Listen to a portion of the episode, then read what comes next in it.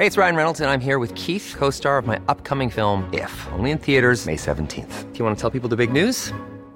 All right, I'll do it. Sign up now and you'll get unlimited for $15 a month in six months of Paramount Plus Essential Plan on us. Mintmobile.com slash switch. Upfront payment of $45 equivalent to $15 per month. Unlimited over 40 gigabytes per month. Face lower speeds. Videos at 480p. Active Mint customers by 531.24 get six months of Paramount Plus Essential Plan. Auto renews after six months. Offer ends May 31st, 2024. Separate Paramount Plus registration required. Terms and conditions apply if rated PG. El dedo en la llaga. Había una vez un mundo en el que nadie creía. Un país de historias inexplicables. Una nación con personajes asombrosos. Santo Tomás tenía razón. Hay que ver para creer. El México increíble.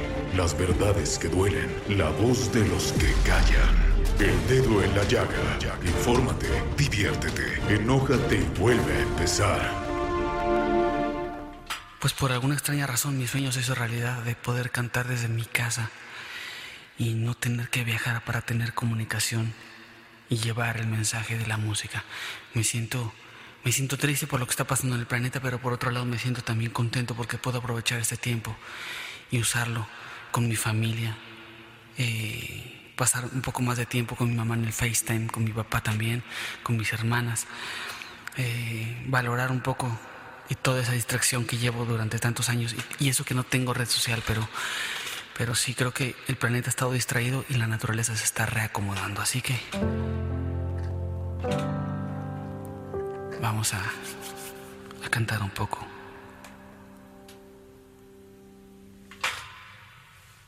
Comprendí que todas esas cosas que pedí se convirtieron en mi realidad. Siento que perdí en vez de ganar. Y entendí que quien deseaba no era yo, era mi ego. Y dejé a quien me quería atrás por tocar el. Reconozco que me equivoqué y perdí de vista lo que tú me dabas. Fui ciego y egoísta. Te amo tanto y pasaría el resto de mi vida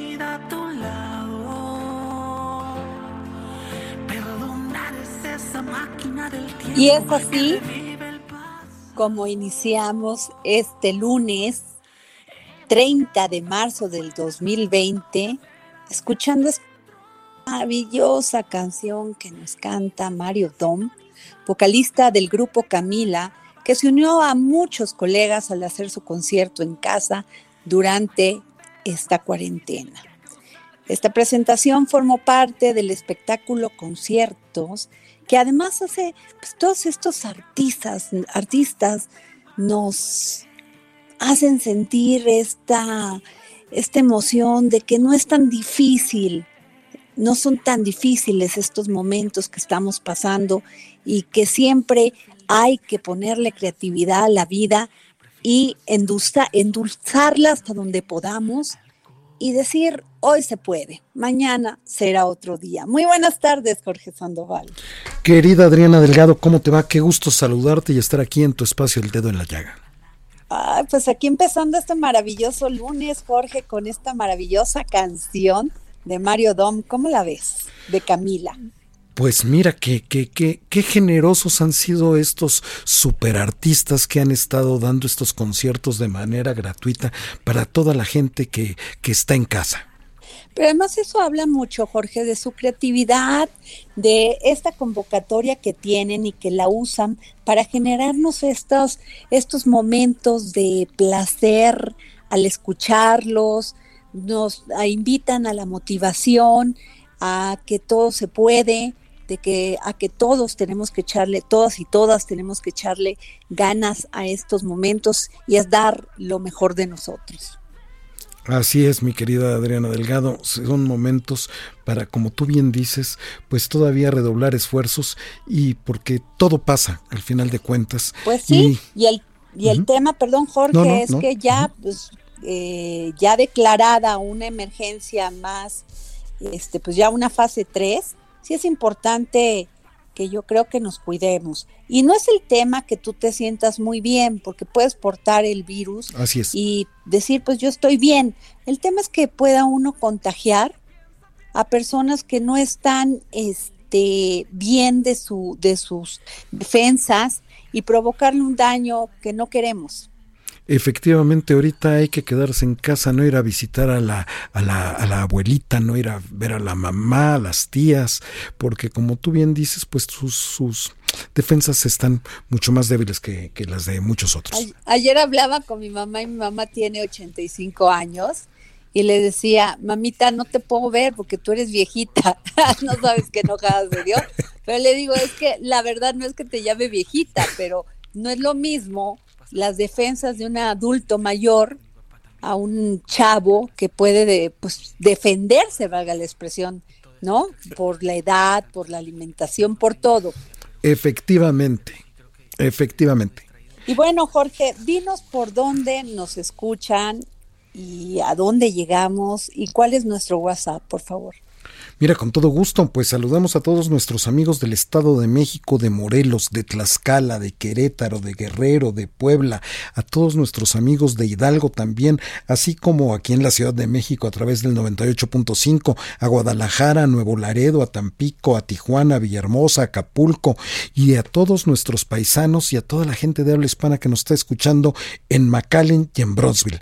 El WhatsApp que tienes a disposición aquí en tu espacio es el 55 25 44 33 34. Muchas gracias, Jorge. Oye, y fíjate que hoy eh, es un día muy importante, bueno, todos los días, ¿verdad?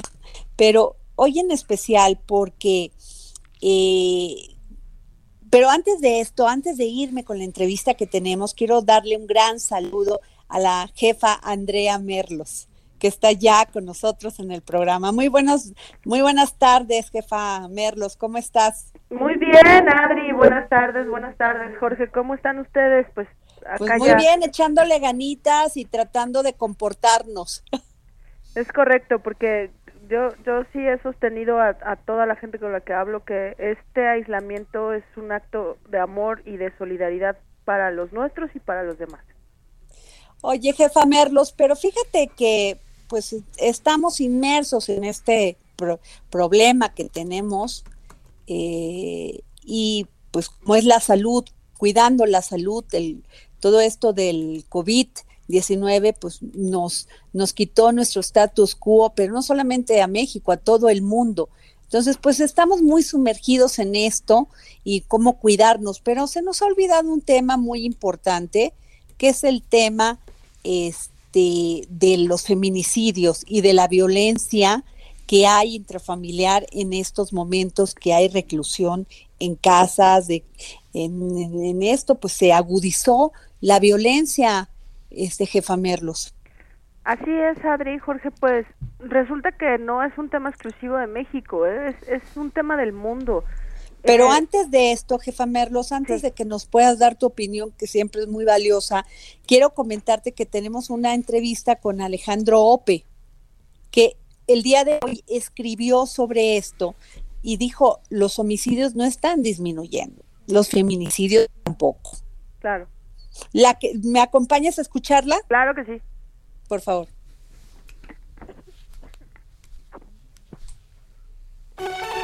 El Dedo en la Llaga con Adriana Delgado.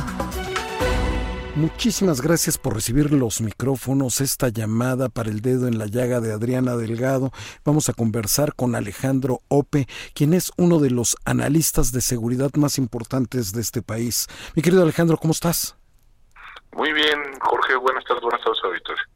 Oye Alejandro, sin lugar a dudas, hace tres semanas teníamos otra agenda y sobre todo en materia de seguridad en este país. Vimos cómo el 8 de marzo salieron cientos de miles de mujeres a las calles para demandar eso, seguridad, porque en los primeros dos meses de este 2020, pues han sido asesinadas 632 mujeres en México. ¿Cuál es tu, tu punto de vista ahora que estamos viviendo esta, esta, esta pandemia ya?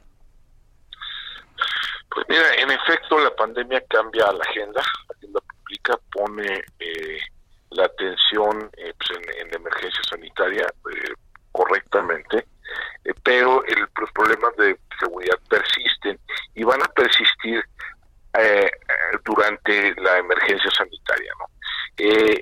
¿Habría algún efecto eh, si en la medida en que se vayan extendiendo las medidas de restricción, pues probablemente es posible que algunos delitos, por ejemplo, el robo a transeúnte, el robo a transporte público, eh, el robo a casa habitación, disminuya en la medida que la gente esté confinada en sus casas, eh, pero que otras formas de delito aumenten, por ejemplo, el robo a negocios, eh, los delitos cibernéticos, la violencia familiar, esos, esos delitos previsiblemente van a aumentar durante, durante la emergencia. Eh, el, no tenemos una muy, no tenemos muchos antecedentes de esto, pero sí podemos, digamos, tal vez eh, utilizar el símil de 2009, ¿no?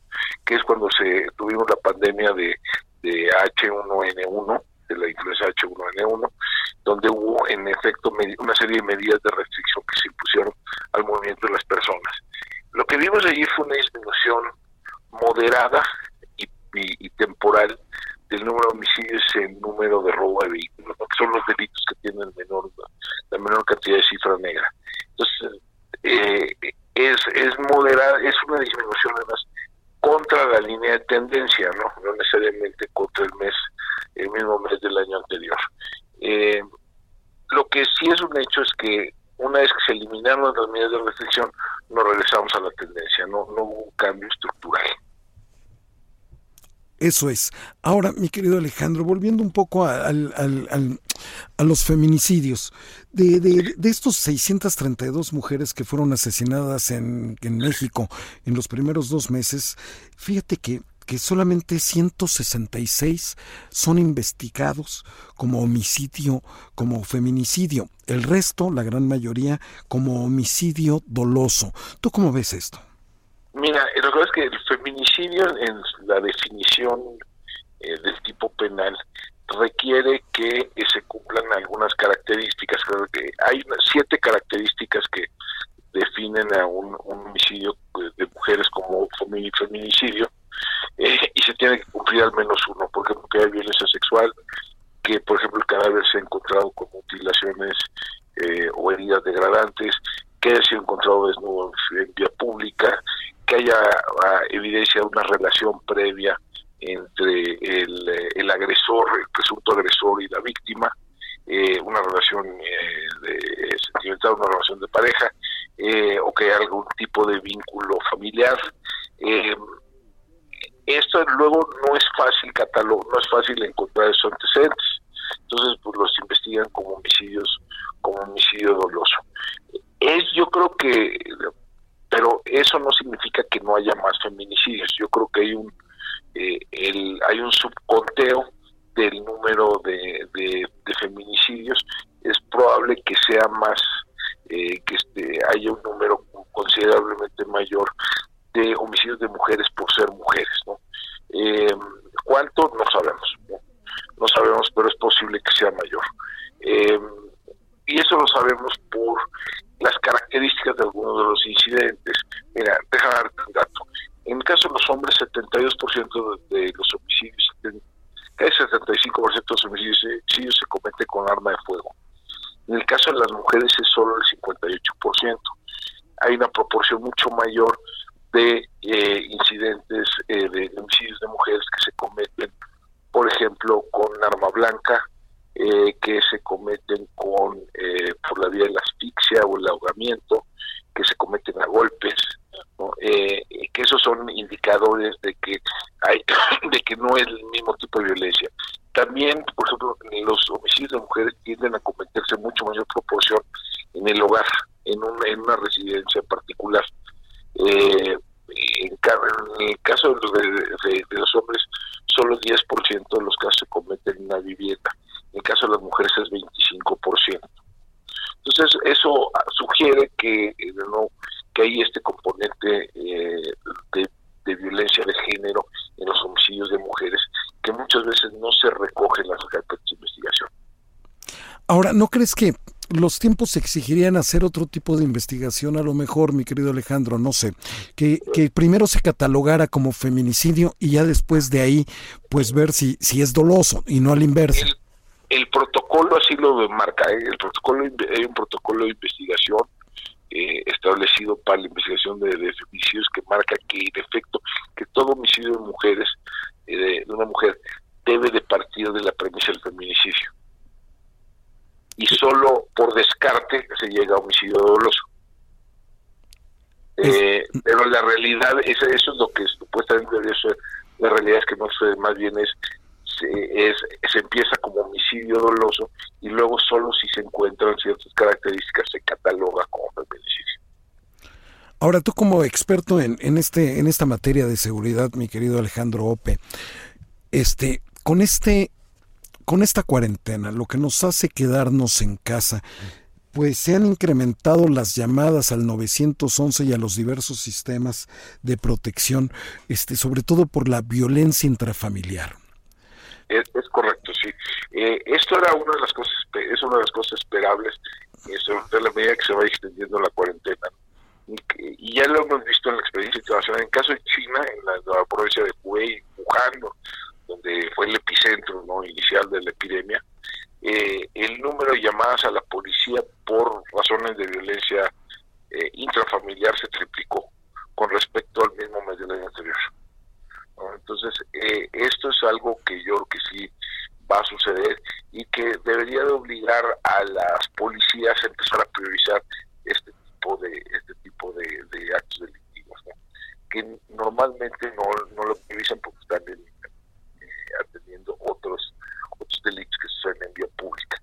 Pero dadas las circunstancias, yo creo que es una oportunidad para empezar a darle, a crear otro tipo de prácticas en las policías. Ahora, tú como, como, como experto, Alejandro Ope, este, ¿qué, ¿qué, sugerencias le darías a la, a la policía? Porque es el primer respondiente para cualquier tipo de, de, denuncia, de, de delito. Y, y, dos, para todos nuestros amigos, todas las familias que se encuentran en casa, que están escuchando el dedo en la llaga de Adriana Delgado, ¿qué les dirías para poder eh, ver los focos de eh, cuando se está prendiendo la luz ámbar, no llegar a la luz roja? Eh, bueno, para prevenir yo este tipo de, de violencia familiar, yo creo que tendría que ser más proactiva la, la, acción de la autoridad, es decir, eh, cuando deberían de despachar de manera casi automática eh, personal cuando hay una llamada de esta naturaleza, no de nuevo debería suceder, no sucede en la práctica. Eh, debería de haber personal, debería formar cierto personal especializado para atender este tipo de casos, tiene sus peculiaridades.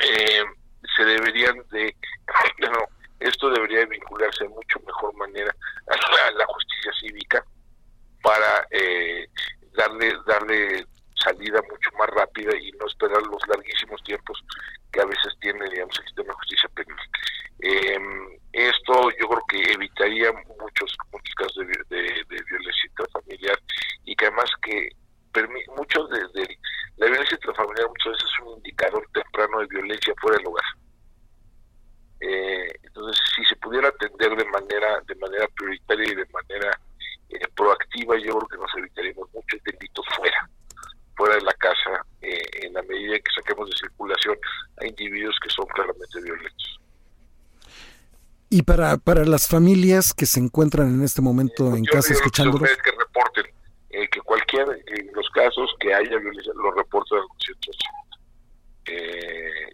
que no teman y que, eh, que y, si, y si no funciona la primera, que lo denuncien. ¿no? sí, y que todos estén pendientes de lo que pasa en su entorno más inmediato. Si hay señales en el edificio, si la gente vive en un edificio, hay señales que el vecino eh, pudiera estar incurriendo en, este tipo de conducta, pues también señalar y denunciarlo. Exactamente. Y entonces nos decías al inicio de esta conversación, mi querido Alejandro, de los delitos que se incrementan, donde hay que poner atención todos los ciudadanos para protegernos ahora que nos encontramos en las casas. Pues mira, yo te diría que, a ver, la violencia, eh, la violencia familiar es un caso claro, pero también, por ejemplo, el robo a negocios, ¿no? donde va a haber muchas oficinas, muchos negocios que van a estar desolados, que no va a haber nadie. Entonces, eso crea oportunidades para que eh, los delincuentes puedan robar. ¿no? Eh, yo creo que, por ejemplo, el robo, el robo de vehículo puede tener también el robo de vehículos sin incremento en la medida que los vehículos estén estacionados más tiempo en la calle. Eh, el, eh, el ciberdelito es otra, es otra. Es muy posible que una parte de la actividad delictiva, así como una parte de la actividad económica está yendo al mundo virtual, a, en línea, que también una parte de la actividad delictiva se, se mueve a Internet. Entonces yo creo que la gente debe tener mucho cuidado con eso también. ¿Algo que desees agregar, mi querido Alejandro? Eh, ahorita no, eh, Jorge, muchas gracias por la entrevista, muchas gracias por la oportunidad de hablar con el público de, de la Ya. Al contrario, Alejandro Ope, experto en seguridad, te agradecemos mucho. Muchas gracias, Jorge. Hasta luego. Buenas tardes. Buenas tardes. Regresamos contigo, Adriana Delgado. El dedo en la llaga. entrevista la que le hiciste a Alejandro Ope, este, jefa Andrea. Pues mira, la verdad es que es muy interesante porque al final son datos generales y también datos particulares, Adri, y son las cosas que ahorita en, en el pues en el temor, en las previsiones que todos tenemos ante el coronavirus, no hemos, no hemos visto, no hemos tomado en cuenta, que va desde este tema que saca al aire de los eh, tipos de delitos generales, pues yo no sé qué tanto estemos preocupados por nuestro auto en la calle o qué tanto estemos tomando eh, previsiones y reservas cada que alguien de la familia sale al súper. ¿Me explico? Yo creo que sí es un protocolo que hay que hablar entre familias y específicamente el tema de las mujeres, pues Adri, como lo hemos hablado tantas veces, acaba siempre siendo un drama. Y no solo es en México, para quien crea que, el tema del machismo es algo arraigado en este país, pues no es así. Resulta que por lo menos tenemos identificados 10 países que están soltando campañas eh, dentro de la cuarentena y dentro del confinamiento que hay por el coronavirus para que las mujeres que estén en riesgo y que además esto es un hecho viven con su agresor Adri con sus hijos además encerrados todo el tiempo, pues tengan herramientas para denunciar y para ser literal rescatadas. Por ejemplo, en España la campaña se llama Cubrebocas Cubrebocas 17, 19, perdón. Esta es una campaña que están haciendo para decir, bueno, si tú no puedes comunicarte ni pedir ayuda, habla una farmacia, fíjate además hasta dónde llega el tema. Habla una farmacia, da esta clave y la farmacia sabrá qué hacer y se comunicará con la policía para reportar el incidente. En México está el 911 súper activo para este tema. Venezuela y Colombia tienen también eh, datos muy dramáticos de eh, el ataque y la violencia que están sufriendo las mujeres y no hay datos más duros que los de México, Adri. Pasamos al cierre del 2019 de 9.8 feminicidios en promedio al día a 10.5, Adri, a marzo de este año. En un mes en el que, o en un arranque de año más bien, no solo es un mes, en el que los movimientos de mujeres se fortalecieron mucho, en el que hubo una marcha histórica, pero también hubo un día de ausencia histórico, y de todos modos viene la peor época para una mujer que vive con un agresor, que vive con alguien violento, o peor también, o no, de alguna manera todos los escenarios son posibles, pues que está descubriendo que, que su pareja puede ser violento o, agresor, porque eh, el aislamiento eso nos está, digamos que haciendo descubrir a muchas eh, personas, ¿no? Que, que esta relación como de todo el día ha afectado mucho a las mujeres. Y hay datos específicos, Adri, sobre qué hacer, que es lo que preguntaba eh, Jorge Alejandro Ope, que es la policía tiene en sus manos evitar la violencia de las mujeres, pues la verdad es que a la policía le quedan muy cortas sus facultades para real resolver un tema de familia, porque el protocolo es llegar a una casa, ¿no? Este, pues tal vez te los llevas al Ministerio Público o a él, pero ¿qué más sigue? Y en esto, Adri, Jorge Leraldo de México, lo que hemos hecho es esa pregunta, ¿qué sigue? Bueno, pues quienes traen una estrategia real son la Red Nacional de Refugios, y ellos lo que dicen es, tenemos que sacar a las mujeres de esas casas y las tenemos que llevar a un lugar de resguardo, porque son, es un mes el que está anunciando el gobierno de, de cuarentena y ese mes la gente va a estar, las mujeres van a estar viviendo en situación de riesgo. Pero ¿a dónde las llevamos, Adri? Si están casi saturados los refugios, porque recordemos que una decisión de, la administración federal actual, pues fue recortar eh, los, los recursos a los refugios y si no recortarlos, de alguna manera sí ponerles este digamos que lupa eh, y eso les significó en algunos momentos pues hasta el desprestigio de si estaban usando malos recursos o no la mayoría de los refugios Adri están lo, lo, lo mejor que tienen es al 80% de su capacidad y algunos que rebasan hasta el 110% lo que quiere hacer la red nacional de refugios que ahorita vamos a ahondar en el tema porque estos días tienen una reunión con la secretaria con la secretaria de gobernación es poner incluso escuelas, Adri, las escuelas que están cerradas. Es que el tema, Andrea, perdón que te lo diga, pero el tema de fondo es que nada más pasó esto de la marcha de las mujeres del día de la el día lunes ausencia de las mujeres y siguen las iniciativas en el Congreso este tiradas, o sea, ni le ponen atención, ni fue un tema prioritario para este país. O sea, ni siquiera hay campañas donde digan que el delito por matar a una mujer, por dañarla, por violentarla, en este país no va a quedar impune. Tienes toda la razón. Y la, y la verdad es que fue Entonces, muy triste para ¿de qué sirve? O sea, gritamos, vamos. Y yo, la verdad, con todo respeto, he visto muy poca solidaridad de las mujeres en el Congreso para llevar esto como un tema de agenda prioritaria. Estoy de acuerdo contigo, Adri. O sea, con todo respeto, porque ellas son las legisladoras, ellas son las que nos pueden ayudar para poner el dedo en la llaga en el Congreso, apoyada por, apoyadas por los hombres, claro, pero el tema es que va a seguir siendo, van a seguir, van a seguir inventándose iniciativas, sí, pero de, de fondo no están logrando nada, jefa Andrea. Estoy totalmente de acuerdo y la verdad es que pues ni siquiera nos tenemos que ir tan lejos. Eh, la marcha fue el 8 de marzo, eh, el paro nacional fue el 9 de marzo y el 10 de marzo en, el, en la Cámara de Diputados hubo un agarrón literal, Adri, de diputadas. ¿Sabes por qué tema? Por el tema del aborto. Y de repente estos conceptos ideológicos religiosos acaban opacando la realidad de las mujeres en este país, que es la violencia que sufren. No estamos llevando el debate a nada más allá que la necesidad de normas urgentes y de actuar policíaco que pueda poner en su lugar a alguien que le levante la mano a una mujer y peor que la mate. Pues sí, porque el tema es, por ejemplo, lo que se está dando en este momento con el COVID-19, COVID-19, es el tema que ante el mayor acercamiento, muchas de ellas pues viven con el enemigo. Así es. Y este que pareciera ser su esposo, su pareja, se vuelve violento contra ella y hay muchas formas de ser violento, este jefa Merlos. la, o sea, la, la, muchísimas, no solamente con los golpes, sino también la indiferencia, el estás loca, el cállate, estas agresiones verbales con la que fueron educados muchos hombres en este país. Muchos.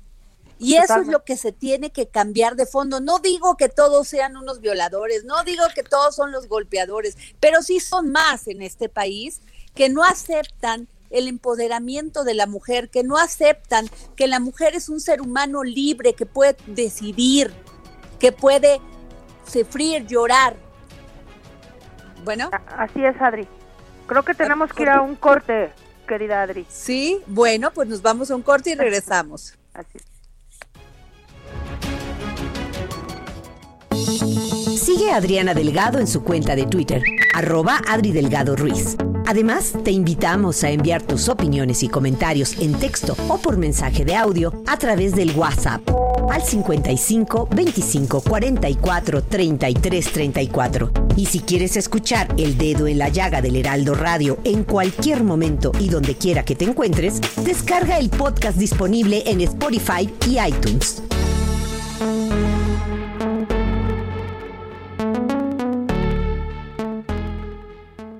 Heraldo Radio. Sigue a Adriana Delgado en su cuenta de Twitter, arroba Adri Delgado Ruiz.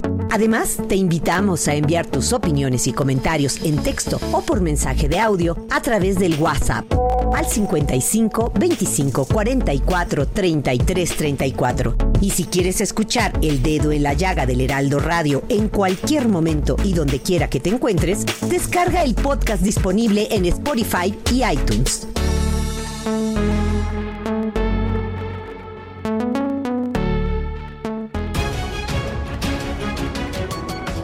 Bueno, y regresamos aquí al dedo en la llaga y, y seguimos con la jefa Merlos en la línea. Muy buena, jefa.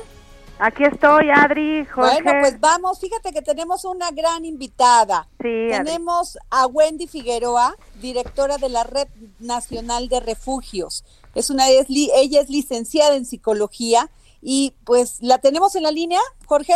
Así es, está en la línea, te está escuchando la licenciada en psicología. Muy Hola, ¿qué tal? licenciada, ¿cómo está? Muy bien, Adriana, Andrea y Jorge, un placer saludarles. Adri, pues, pues ¿qué nos puede decir? Perdóname, hemos estado eh, en comunicación con Wendy Adri, perdona la interrupción porque porque Wendy ha estado muy activa con el tema de qué hacer con las mujeres que están llamando al 911 y que están reportando eh, casos de violencia y incluso tiene eh, entiendo que es mañana tu reunión con, con Gobernación, Wendy, para que nos cuentes el panorama que existe ahorita paralelo a la cuarentena de, del coronavirus con el tema de violencia contra las mujeres en, México. Eh, no, yo creo que por ahí hay una confusión. Eh, no, no, hemos tenido reunión con SEGOP, más bien estamos esperando justamente, eh, nosotras estamos en la Red Nacional de Refugios y sí hemos lanzado la campaña de aislamiento sin violencia no está sola y hemos mandado pues bueno varios mensajes justamente eh, importantes para que el gobierno mexicano pueda mirar el tema del COVID-19 desde un enfoque de derechos humanos, perspectiva de género e interculturalidad. Esto significa poder identificar que hay grupos socialmente vulnerables con mayor eh, situaciones de desventaja justo ante el COVID-19, entre ellos, pues bueno, las mujeres víctimas de violencia en este periodo de aislamiento. Sabemos que las violencias continúan, están a la alza, los feminicidios, los feminicidios también, y pues bueno, hemos estado haciendo este llamado justamente para que las propuestas que se hagan desde el Estado mexicano pues sean incluyentes, transversales desde este enfoque de derechos humanos y que puedan también atender sin invisibilizar las violencias contra las mujeres. Y bueno, otro tema súper importante es en esta pandemia, que además del COVID-19 es la pandemia de violencia contra las mujeres, pues instar a la Secretaría de Hacienda y Crédito Público a liberar el presupuesto en el tema de refugios, porque hasta hoy día no ha liberado este presupuesto y bueno, está de más decir que los refugios prevenimos feminicidios y estamos hoy día actuando, estamos abiertos, eh, el tema de violencia contra las mujeres no entra en cuarentena y por lo tanto tampoco los refugios. Estamos pues bueno en este espera del diálogo, pero sobre todo de que ya Hacienda pueda liberar este presupuesto etiquetado en el PEF 2020. Licenciada, pero, ¿qué pasa ahorita con las mujeres que le están llamando al 911 porque están siendo violentadas o agredidas? ¿Cómo se comunican con ustedes? ¿Cómo pueden pedir un apoyo? Con nosotras, eh, justamente a través de esta campaña de aislamiento sin violencia no está sola, tenemos eh, líneas de atención telefónica que vamos a poner a su disposición eh, ahorita a través de este medio. Nos pueden llamar al 56 74 96 95 o bien al 800 822 44 60 y hemos estado recibiendo las llamadas incrementaron casi el 60% y los mensajes de texto justamente eh, mujeres que han identificado que esta situación se van a incrementar y bueno, les hemos acompañado a hacer planes de acción, de actuación para evitar situaciones de mayor situaciones de riesgo y violencia y también hemos acompañado a varias mujeres a referirlas a los refugios cuando no tienen redes de apoyo sólidas o estas mismas se ponen en riesgo por la peligrosidad del agresor, hacemos todo todo un trabajo articulado para referirlas a alguno de los refugios o casas de emergencia para que ellas estén protegidas. Y bueno, hemos estado acompañando también a familiares que, que reconozco muchísimo que a través de estos espacios de, de, atención que hemos abierto al público se acercan y nos dicen conozco a una amiga, mi vecina, mi hermana, está en situación de violencia y cuando ellos mismos pueden ser esa red de apoyo que las cobije, pues hacemos todo este plan de actuación. Es decir, ha sido una línea preventiva de atención, de orientación y también contención, porque sabemos que ante esta pandemia del COVID-19, pues obviamente tenemos sentimientos encontrados y parte de disminuir la tensión es poder expresar las emociones y la incertidumbre que nos causa. Claro. Wendy, yo, te haría dos preguntas. Una, eh, ¿hay presupuesto, digamos que rezagado, eh, por lo que te escucho, o eh, cuánto es lo que están necesitando y para, para el mantenimiento de los refugios? Y por otro lado, la situación de los refugios, este, si nos comentas el porcentaje de, pues, de ocupación que tienes y, y los focos rojos que, que pueda haber para ayudar a más mujeres. Claro que sí, hay un presupuesto etiquetado ya en el PEF 2020 que es específicamente para refugios y sus centros de atención externa, que son 405 millones de pesos que están detenidos por procesos administrativos dentro de Hacienda y bueno, estamos en espera de que se puedan liberar para que se ejerza al 100% y no pongan en riesgo la operación de los refugios, pero sobre todo la atención a las mujeres, sus hijos e hijas.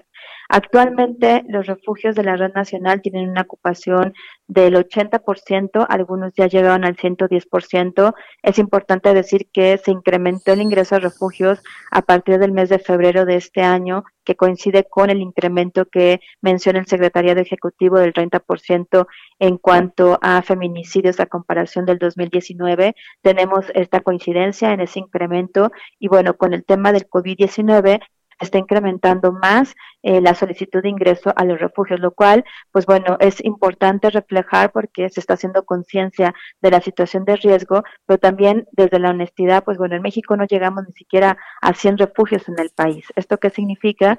Que si la contingencia se sigue alargando y que sabemos que, bueno, todavía nos esperan varios meses, hay quien dice que cuatro meses para que podamos salir de esto, pues sin duda tendríamos que implementar albergues temporales para eh, las mujeres, las personas adultas mayores que estén en una situación de violencia y que tengan que salir de su casa durante este tiempo de la contingencia por COVID-19. Entonces, estamos en esa situación, los refugios siguen operando sin presupuesto, con toda la voluntad y el compromiso siempre en el tema de derechos humanos, pero sin duda necesitamos que el Estado mexicano libere el presupuesto. Nos hemos mantenido y que agradezco a través de tu espacio eh, de donaciones y de personas altruistas que han estado donando para seguir comprando alimentos, pero pues bueno, faltan muchísimas otras cosas.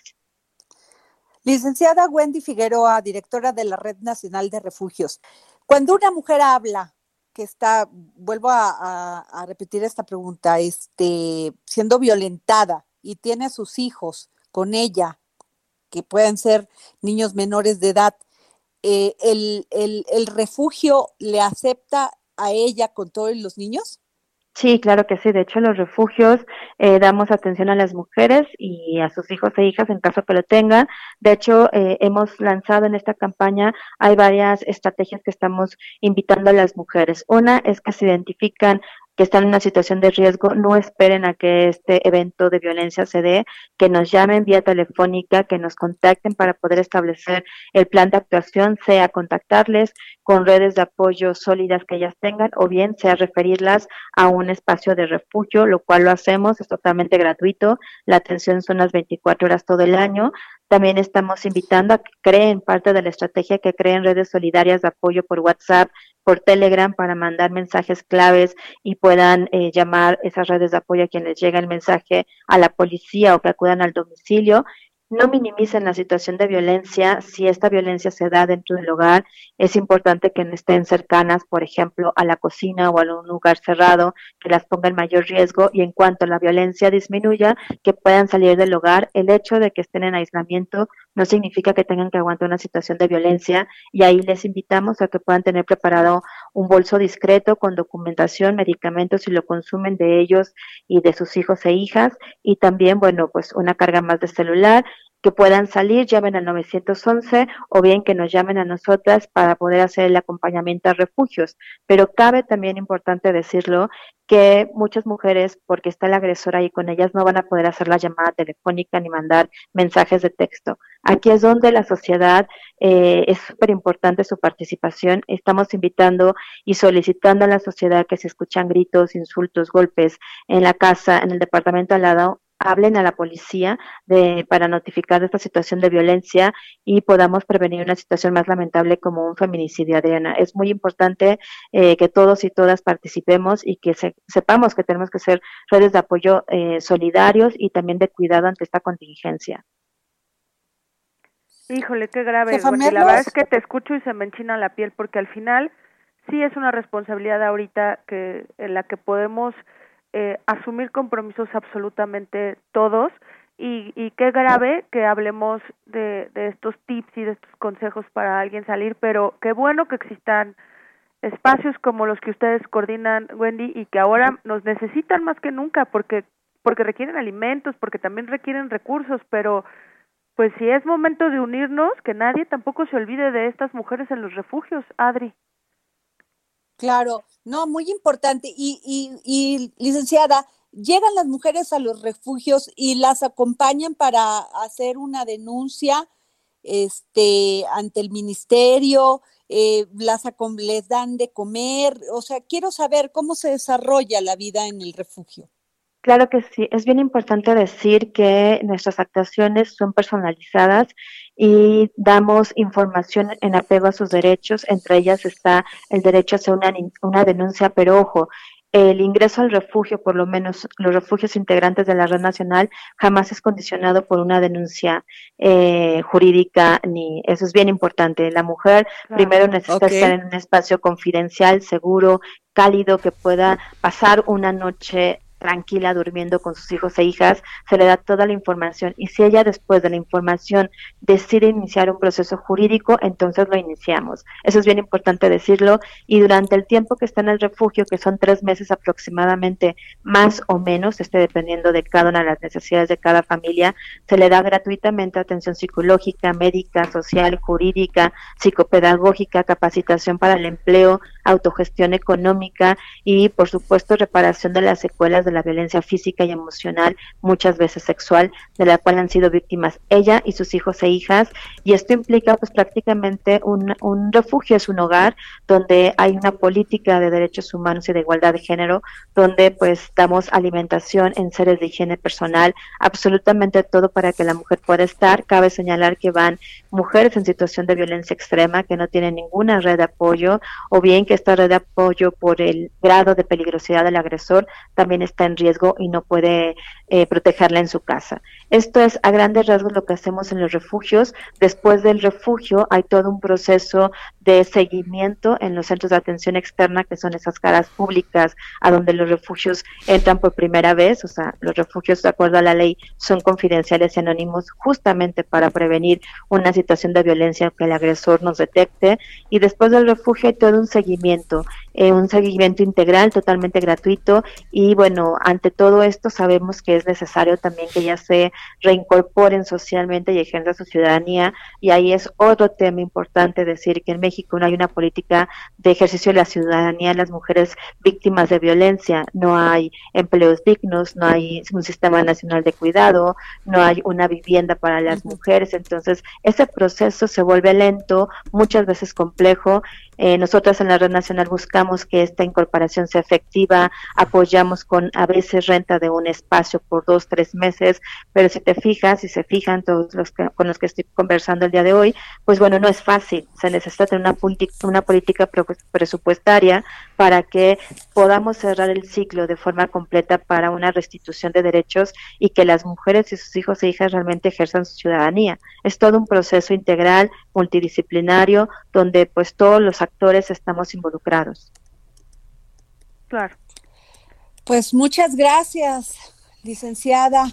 Hay mucho por hacer. Gracias por haber, por hacernos estos comentarios, porque de verdad sí es un tema eh, esta violencia que se está dando ahorita en estos momentos por el aislamiento y es donde pues se trastocan todas las emociones, ¿no? Y todas las carestías que a veces se tiene de la educación.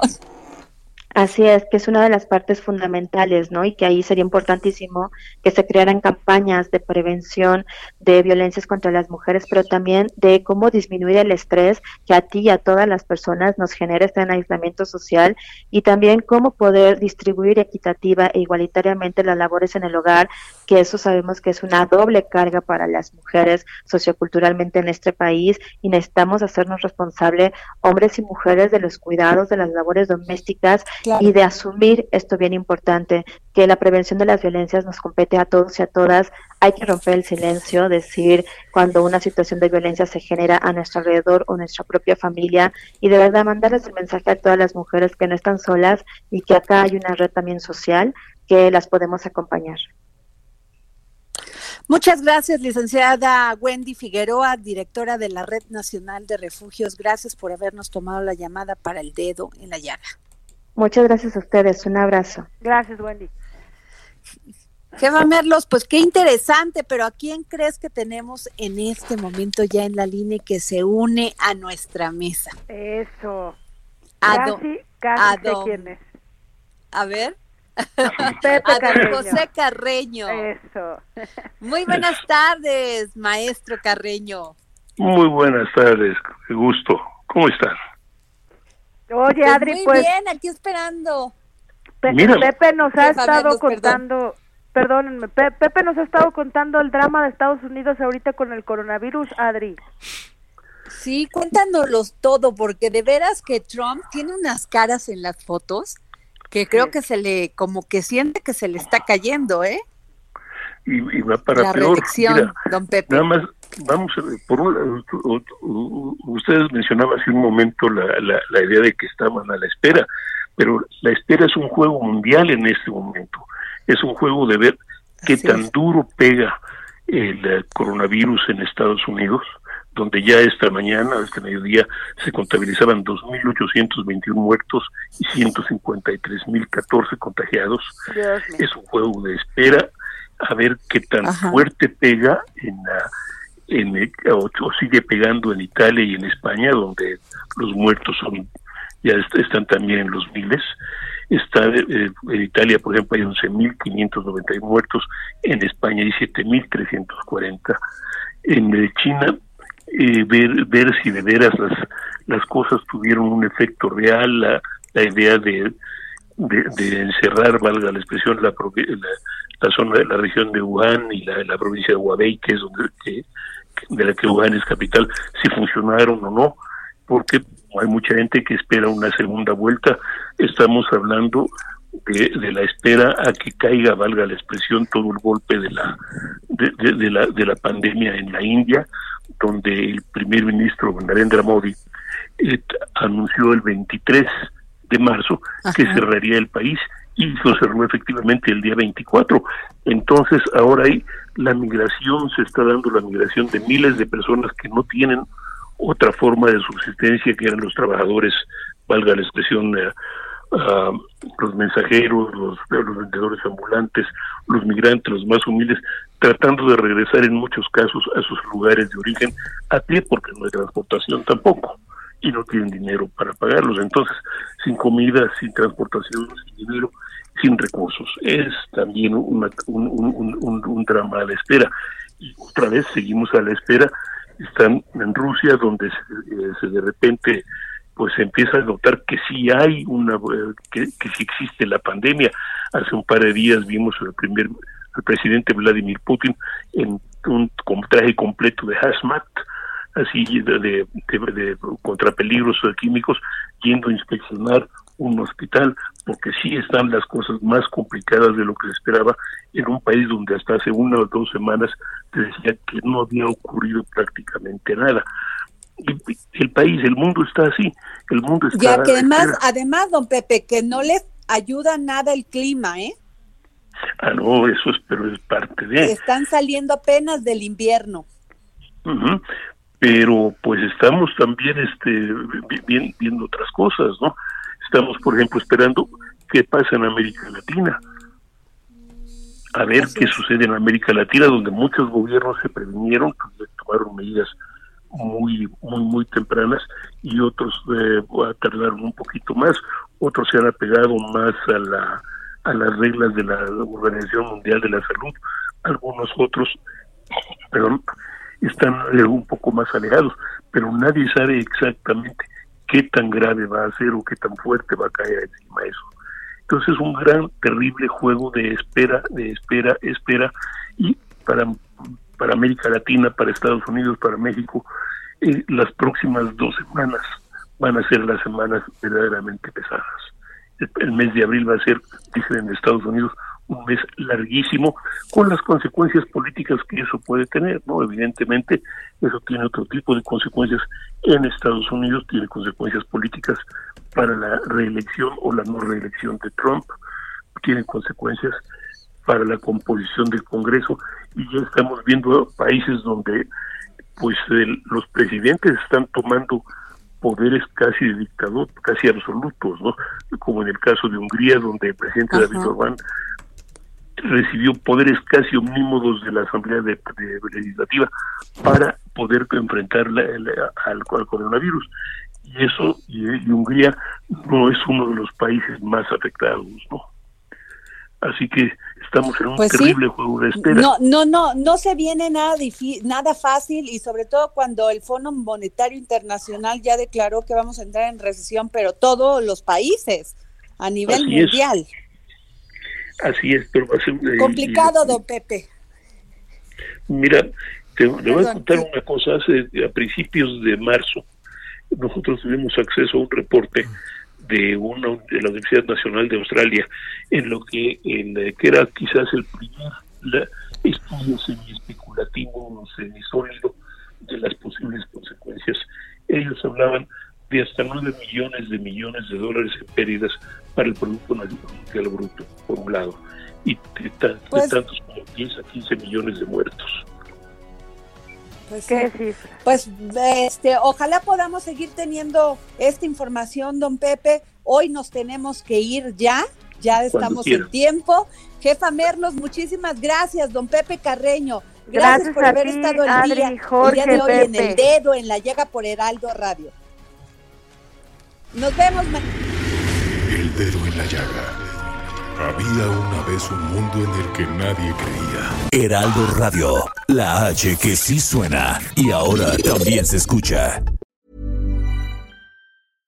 Imagine the softest sheets you've ever felt. Now imagine them getting even softer over time. That's what you'll feel with Bowl and Branch's organic cotton sheets. In a recent customer survey, 96% replied that Bowl and Branch sheets get softer with every wash. Start getting your best night's sleep in these sheets that get softer and softer for years to come. Try their sheets with a 30-night guarantee. Plus, get 15% off your first order at bowlandbranch.com. Code BUTTERY. Exclusions apply. See site for details.